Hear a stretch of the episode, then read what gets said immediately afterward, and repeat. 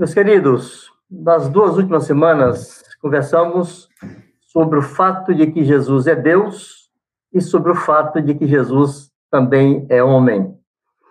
Hoje nós pretendemos, com os companheiros, alertar e orientar a igreja como se comportar diante dos desvios e das heresias que se apresentaram ao longo dos séculos e ainda hoje se apresentam.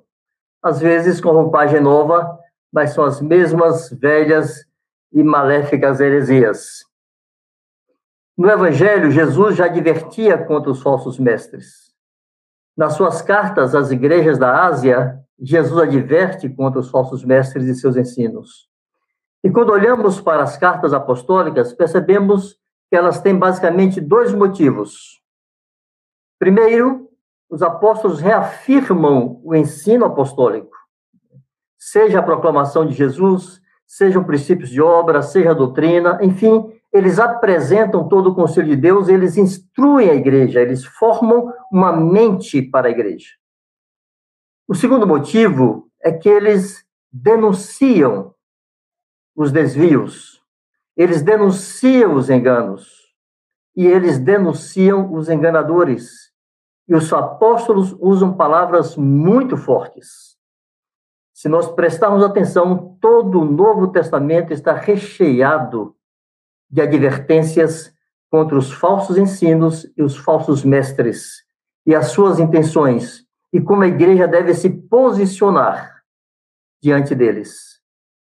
Assim como os primeiros apóstolos e os primeiros santos combateram esses desvios, essas heresias e esses enganos, e os enganadores, nós hoje, amados, como Igreja de Deus, neste século, precisamos também nos posicionar de maneira firme e clara para resistir, denunciar e combater os enganos e os enganadores. Judas nos exorta dizendo que devemos lutar pela fé que uma vez por todas foi confiada aos santos. Eu gosto de lembrar que essa fé não foi confiada aos apóstolos, não foi confiada aos profetas, evangelistas, pastores e mestres, não foi confiada aos presbíteros de um modo geral, nem aos diáconos, nem aos responsáveis e cooperadores com as igrejas nas casas, nem aos discipuladores. Essa fé foi confiada aos santos, a este corpo, este reino de sacerdotes, que você e eu fazemos parte. Então, nosso querido João, ele vai fazer uma apresentação e uma denúncia de alguma dessas heresias e nos ajudar a nos posicionarmos e combatermos esses desvios, esses enganos e esses enganadores. Meu querido João, está com você. Amém, amém, amém, Vanjo. Irmãos, vamos é, diretamente ao primeiro texto. É um desses textos que o Vanjo menciona, onde os apóstolos combatiam os falsos mestres, combatiam os falsos ensinos. Ele se encontra em 1 João, capítulo 4, versículos de 1 a 3.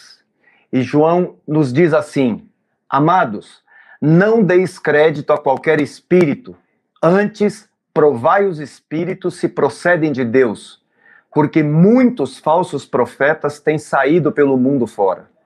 Nisto reconheceis o Espírito de Deus. Todo espírito que confessa que Jesus Cristo veio em carne é de Deus. E todo espírito que não confessa Jesus não procede de Deus.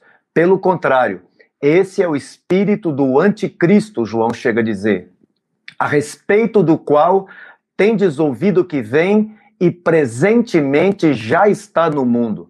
É interessante observar, irmãos, vale destacar que a palavra confessar aqui não era somente a pessoa pronunciar, anunciar uma heresia. O confessar aqui equivalia a professar, declarar abertamente, defender uma posição sobre isso. Assim faziam os falsos mestres, eles defendiam abertamente essas heresias.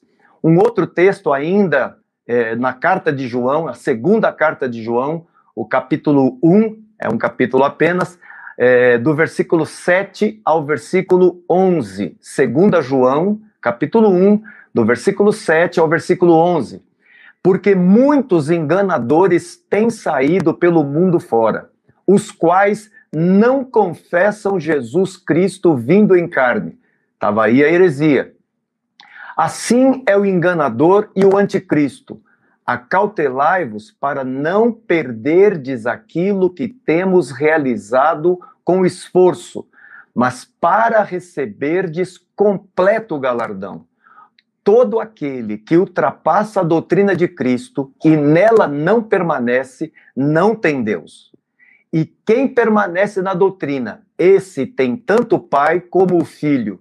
Se alguém vem ter convosco e não traz esta doutrina, não o recebais em casa.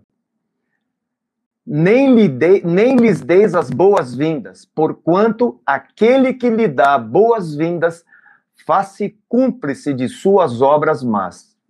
Meus irmãos, mesmo nos primeiros anos de vida da igreja, eram muitas as heresias que assolavam no intuito de afastar os discípulos da simplicidade da doutrina de Cristo. Em sua segunda carta, João adverte os irmãos para que não percam aquilo que ele e os demais apóstolos arduamente ensinaram, que se mantivessem naquilo que tinha sido ensinado por eles. Seu zelo pela palavra de Jesus é tão forte que ele ordena aos irmãos que não tenham comunhão com aqueles que se mantêm, que não se mantêm em sua doutrina. É tão forte e veemente a sua orientação que ele chega a dizer para não receber tais pessoas em casa, pois quem os recebe está de acordo com seus falsos ensinos. Vale destacar aqui também que a palavra receber aqui, no grego, é aquela palavra lambano, é a palavra tomar, não é para si, ela tem também o significado é, de associar consigo mesmo, como companhia. Então, receber, quando eu recebo alguém que está contrário à doutrina de Cristo, nas palavras de João aqui, equivale a estar me associando a ele. Portanto, todo aquele que não reconhece a verdade a respeito de Jesus, de sua encarnação, não é de Deus. Ainda temos o texto de 1 Timóteo, capítulo 3, versículo 16. Paulo, escrevendo a Timóteo, ele adverte: Evidentemente, grande é o mistério da piedade. Aquele que foi manifestado na carne foi justificado em espírito, contemplado por anjos, pregado entre os gentios, crido no mundo e recebido na glória. É interessante, irmãos, que alguns manuscritos traduzem a expressão aquele que, alguns manuscritos traduzem como Deus. Então poderíamos ler assim: Deus foi manifestado na carne, justificado em espírito, contemplado por anjos, pregado entre os gentios, crido no mundo e recebido na glória. Deus comprovando mais uma vez que ele é Deus feito carne, Deus feito homem. É, outra expressão desse texto que é interessante de observarmos aqui é a palavra manifestado.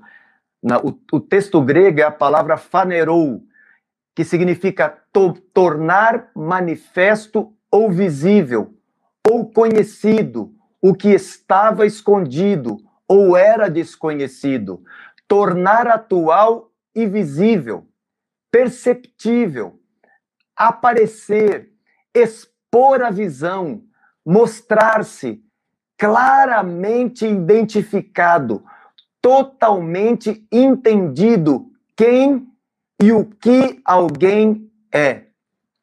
Assim, assim foi com Jesus. Ele deixou claro que ele, sendo o Verbo eterno, se fez carne humana é, o Vanjo mencionou a questão de heresias. Nós não temos, não vamos ter tempo para ver tantas heresias assim, e eu aqui separei pelo menos duas delas que eu queria é, expor, irmãos, é, heresias históricas que surgiram logo nos primeiros anos de vida da igreja.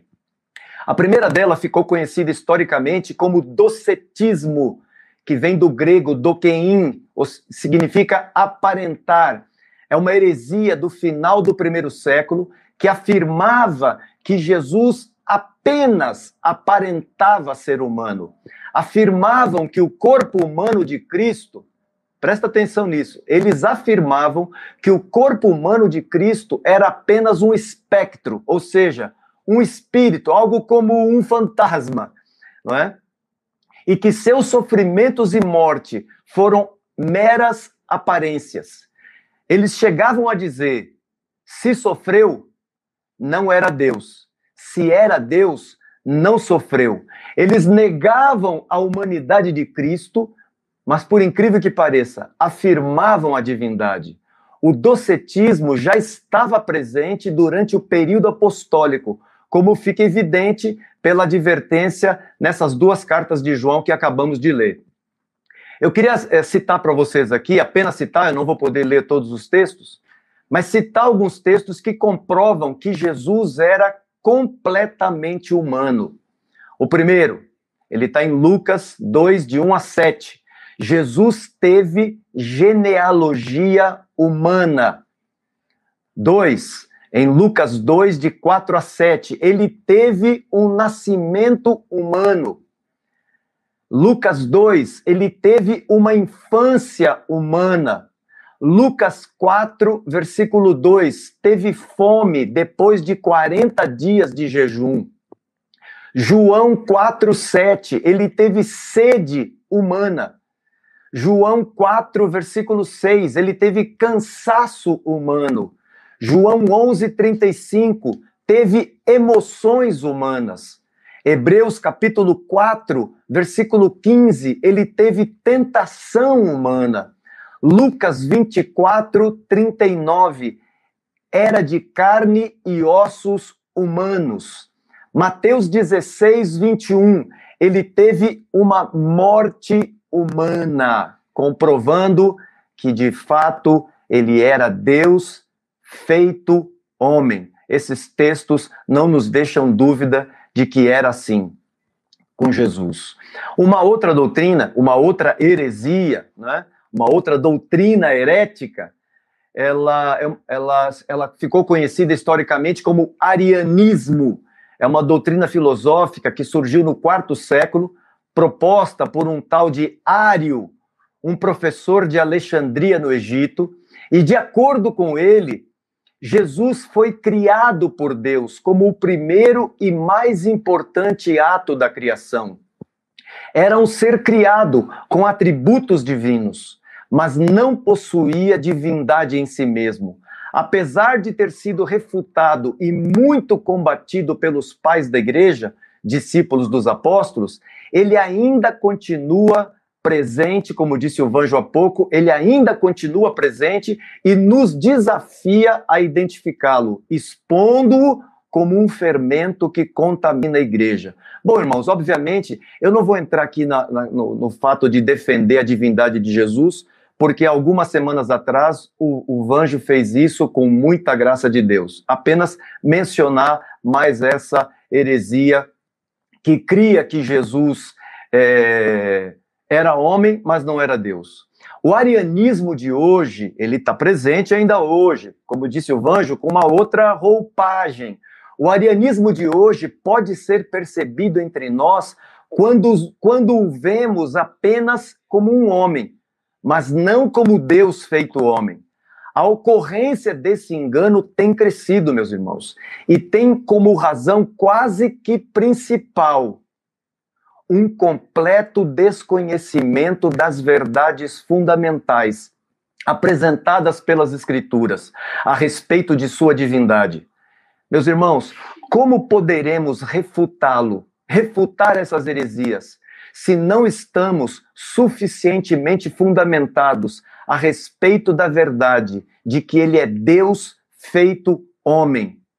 Na verdade, meus queridos, movimentos como esses que surgiram ao longo da história para tentar explicar ou acomodar a natureza de Deus a conceitos próprios já estabelecidos, são produtos da mente humana, que só se satisfaz quando tudo faz sentido em sua teologia. Na verdade, meus queridos, é impossível fazer isso, querer acomodar a natureza de Deus aos nossos próprios conceitos, sem deturpar as sagradas escrituras. Precisamos aceitar que a natureza de Deus não está sujeita às limitações que os homens querem impor a ele.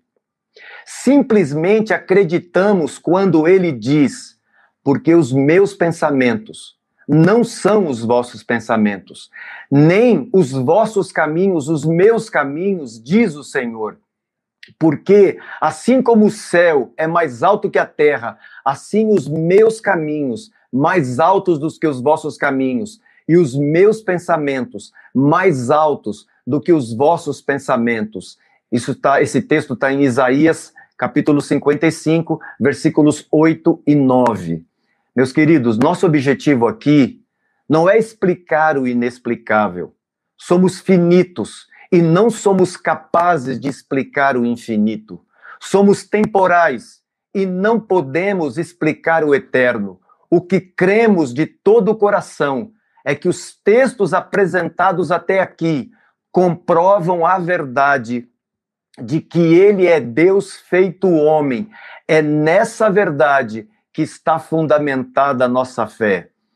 Eu me encaminho aqui agora, irmãos, para uma conclusão, e eu queria é, relembrar o conteúdo de alguns textos, onde os apóstolos falam desses falsos mestres e como eles, os apóstolos, enfrentaram esses falsos mestres.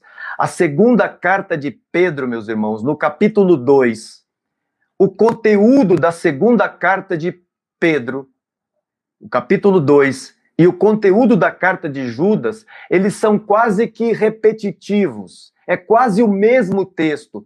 Tanto Pedro como Judas abordam e falam desses falsos mestres quase que usando as mesmas palavras. Estes dois textos trazem quase que as mesmas admoestações a respeito dos falsos mestres. Assim como havia falsos profetas no Antigo Testamento, também haverá entre nós falsos mestres hoje, que introduzirão de forma dissimulada, e dissimular aqui, irmãos, é bom a gente lembrar que dissimular é concordar no geral e discordar em pontos específicos da fé. Esses falsos mestres, eles introduziriam de forma dissimulada heresias destruidoras e chegariam ao ponto de renegar, de negar o soberano Senhor que os resgatou e transformarem, além de negar o soberano Senhor que os resgatou, eles transformam, tanto Pedro diz isso como Judas, eles transformam em libertinagem a graça de nosso Deus. Por causa deles, o evangelho foi e está sendo difamado. Estes seguem o mesmo caminho de Caim, Balaão e Coré. São murmuradores, na maioria dos casos. É gente descontente, nunca se agradam de nada, sempre encontram um defeito. São descontentes, são arrogantes. A arrogância é uma característica marcante de um falso mestre. São pessoas que desprezam e difamam qualquer tipo de autoridade. Pode ver entre os falsos mestres uma das marcas dele principais, não se sujeitam, não reconhecem e não se sujeitam a nenhuma autoridade. Não se sujeitam a ninguém. São interesseiros, enganam os mais novos por meio de bajulações. Eles promovem divisões. Um pouquinho mais à frente, nós vamos falar um pouco mais detalhadamente sobre isso. Eles promovem divisões, é gente guiado não pelo Espírito Santo, mas é gente guiado por suas emoções. Judas chega a dizer que eles são sensuais, ou seja, não no sentido sexual, eles são sensuais, eles são guiados por, pelos sentidos naturais. Judas diz que para eles está reservada a negridão das trevas. Presta atenção nisso. Para esse tipo de gente, para os falsos mestres, está reservada a negridão das trevas. Nossa atenção deve se voltar para aqueles que estão sendo enganados, para que não se percam. Estes falsos mestres são comparados, Pedro diz, no capítulo 2 de sua carta, da sua segunda carta. Estes falsos mestres são comparados a cães que se alimentam do próprio vômito e da porca que, depois de tomar banho, volta a revolver-se na lama. Temos ainda o conteúdo de Romanos, capítulo 16, versículos 17 e 18, e paralelamente temos o texto de Tito, capítulo 3, versículos 10 e 11. Paulo nos adverte em ambas as cartas que devem ser expostos e denunciados. Ele usa em Romanos a palavra notar, e a palavra notar tem esse significado de expor, denunciar, deixar claro quem é aqueles que promovem divisões e escândalos em desacordo com a doutrina que temos recebido. Depois de tentar dissuadi-los de seu erro, devemos nos afastar dele. Nos afastar deles. Devemos, Paulo diz, nos afastar de falsos mestres. Falsos mestres não é boa companhia para ninguém. Segunda Timóteo ainda, segunda Timóteo capítulo 2, versículos 16 a 18. Paulo adverte a Timóteo a evitar falatórios inúteis a respeito de assuntos deste mundo, pois eles servem a, somente para afastar as pessoas de Deus os ensinos desses mestres se espalhavam como câncer. E para proteger a igreja dessa influência, ele denuncia os responsáveis e sua heresia. São eles, Imineu e Fileto. E eu e você, meu irmão, nós só sabemos quem eram, porque Paulo cumpriu sua missão como profeta de Deus, como apóstolo de Deus ele denunciou, ele deu nome, ele disse: é Imineu e Fileto. E estes ensinavam que a ressurreição já tinha ocorrido e estavam pervertendo a fé de alguns. O restante do texto, meus irmãos, deixa claro que não eram pessoas com quem a igreja deveria relacionar-se. Um pouco mais, meus irmãos, sobre heresia, eu queria ler com vocês, quero ler com vocês o texto de 1 Coríntios, capítulo 11, versículo 19, e eu vou ler propositadamente, eu quero ler usando a tradução da a tradução de Almeida corrigida fiel. 1 Coríntios 11, 19. Olha o que Paulo diz, o, o que essa, como essa tradução descreve as palavras de Paulo. E até importa que haja entre vós heresias, para os que são sinceros, se manifestem entre vós. A palavra heresia aqui é a palavra grega que, no caso da tradução corrigida fiel, ela foi transliterada. Foi trazida exatamente como estava no original, foi trazida para o português. A palavra heresia é a palavra grega aireses, que significa grupo de homens escolhendo seus próprios princípios dissensões originadas da diversidade de opiniões e objetivos.